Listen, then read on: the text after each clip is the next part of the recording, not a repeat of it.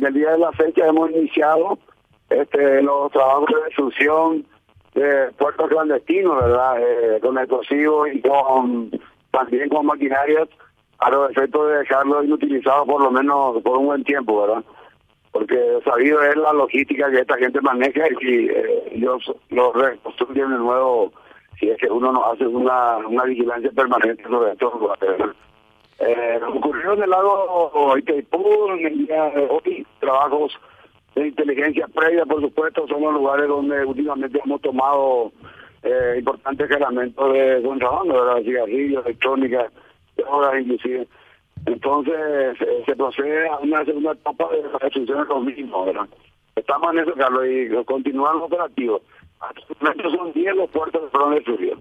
Esto va tienen una logística importante, le decía Carlos esta gente, eh, hay una tercera etapa eh, que consiste en la, en la vigilancia y control eh, permanente de estos puertos que son destruidos, al respecto de que los mismos no fueron a ser reparados y ¿verdad?